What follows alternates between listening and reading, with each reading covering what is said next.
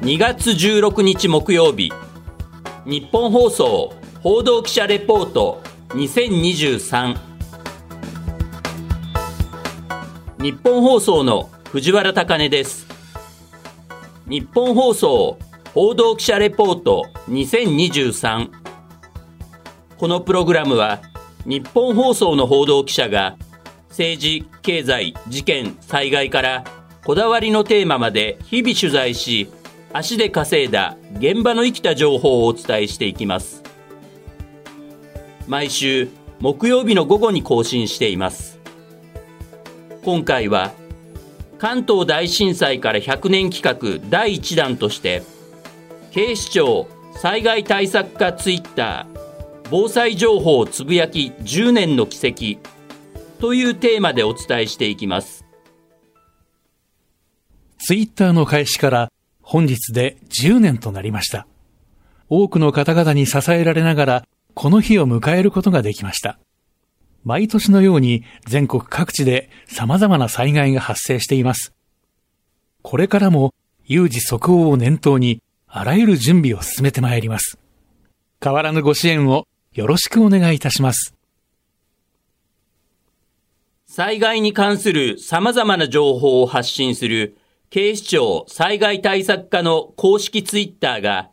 先月運用開始から10年を迎えました。冒頭お聞きいただいたツイートは運用開始から10年の記念日となった今年2023年1月11日に発信されたものです。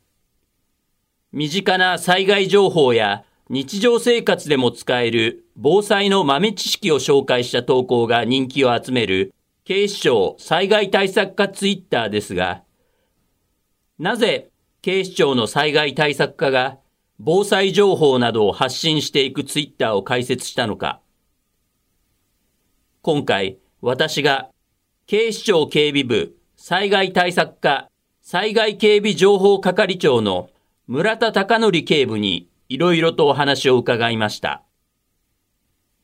まず、10年前に警視庁災害対策課ツイッターを開設したきっかけなどについて村田係長に聞きました。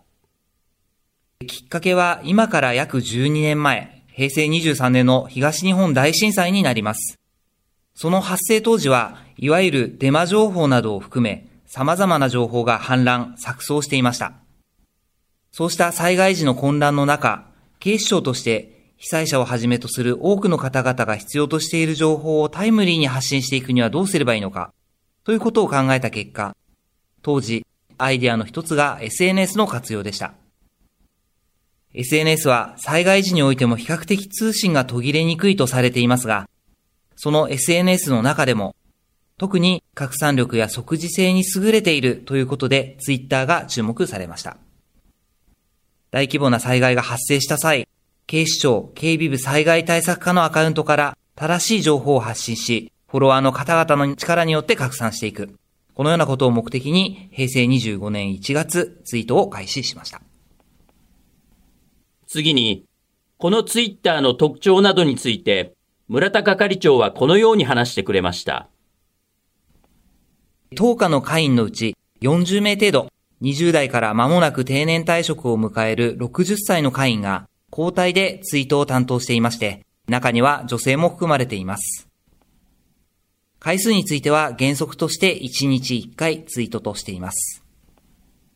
開始当初は実際に災害が発生した際の情報発信ツールの一つと考えていましたが、日々災害が発生しているわけではありませんので、平時にはいつか必ず発生するであろう災害への対応の方法や、その被害を減らすための情報を発信するようになっています。ツイート内容に関する決まりは特になく、災害や防災に関するツイートとだけ決めています。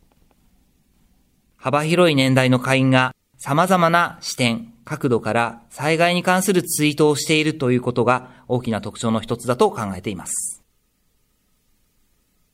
つぶやきの内容のルールを災害や防災に関するツイートだけと決めている警視庁災害対策課ツイッター。村田係長は、これまでで反響が多かったツイートなどについて紹介してくれました。これまで発信したツイートで最も大きな反響があったのは、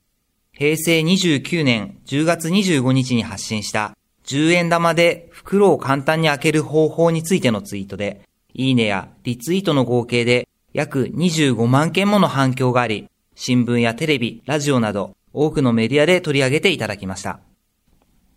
また、実際に災害が発生した際には、警視庁の救出、救助などの現場活動についてツイートをしています。最近では、令和3年の熱海市内での土石流被害の発生により、警視庁から部隊が派遣され、その救出救助活動について、現地の活動写真や動画などをツイートしました。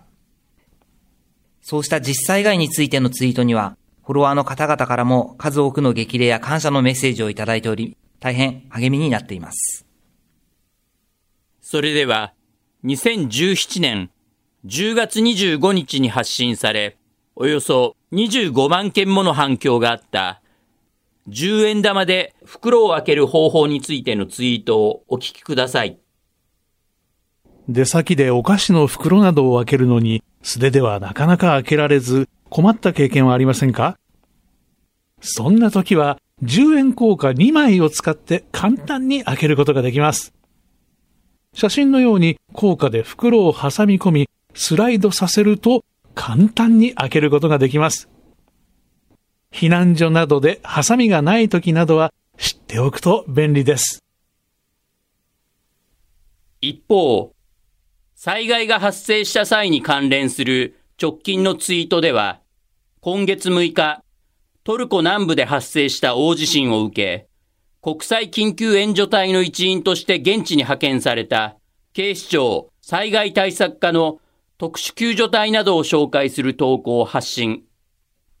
その後も国際緊急援助隊救助チームがトルコの被災地で行っている救助活動などについての投稿が発信されています。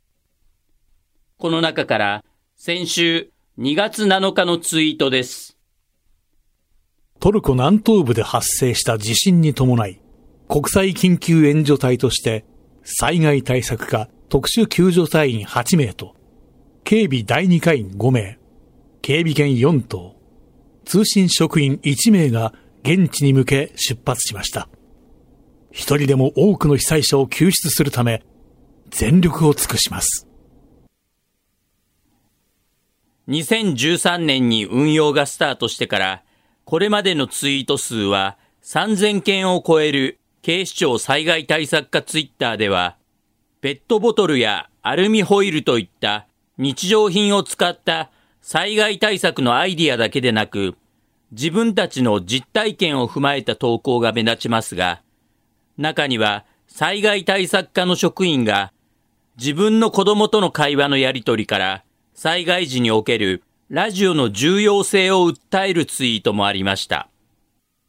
2022年5月10日に発信されたツイートです。ラジオを聞いたことがない小学生の娘と一緒に放送を聞いてみました。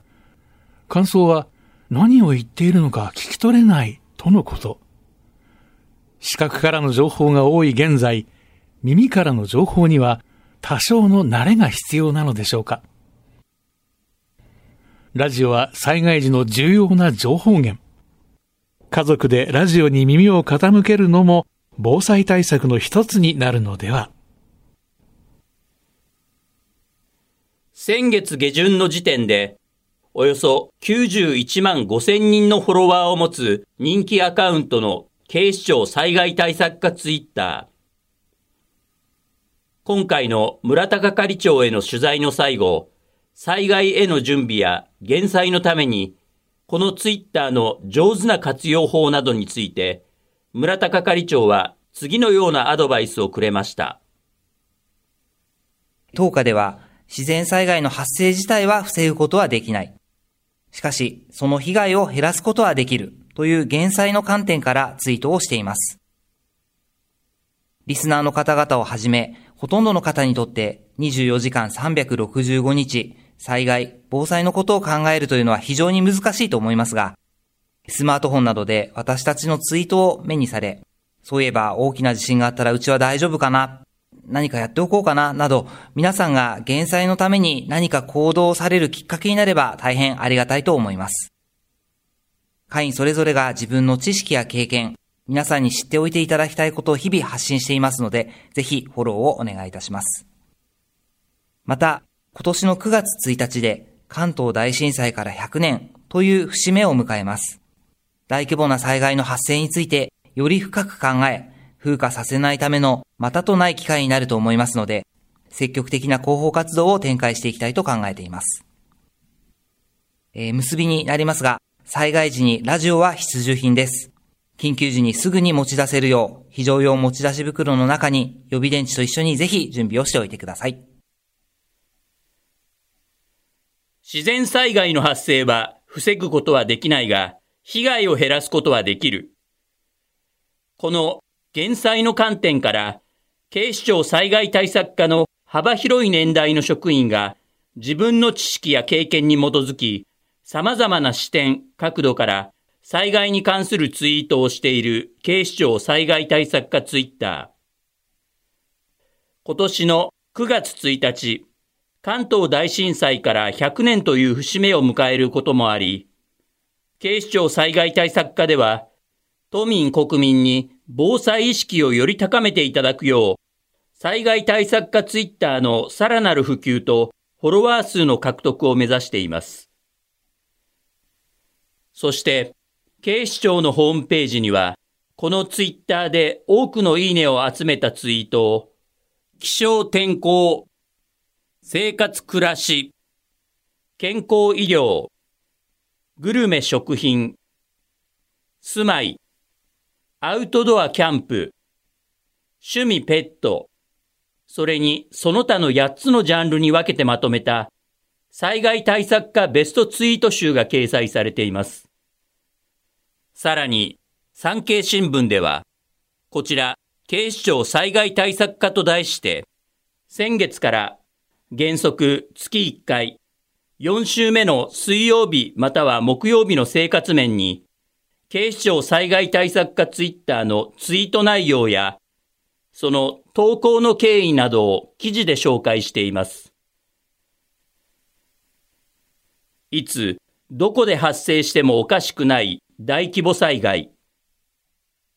大切な家族やご自身を守るための災害対策の参考として、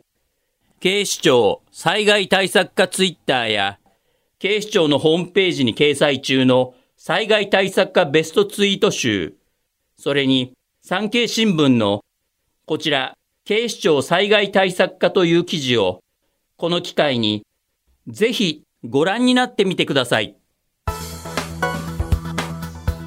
日本放送報道記者レポート2023次回は荒井川裕二アナウンサーが担当しますここまでのお相手は警視庁担当記者の山本武と藤原貴根でした。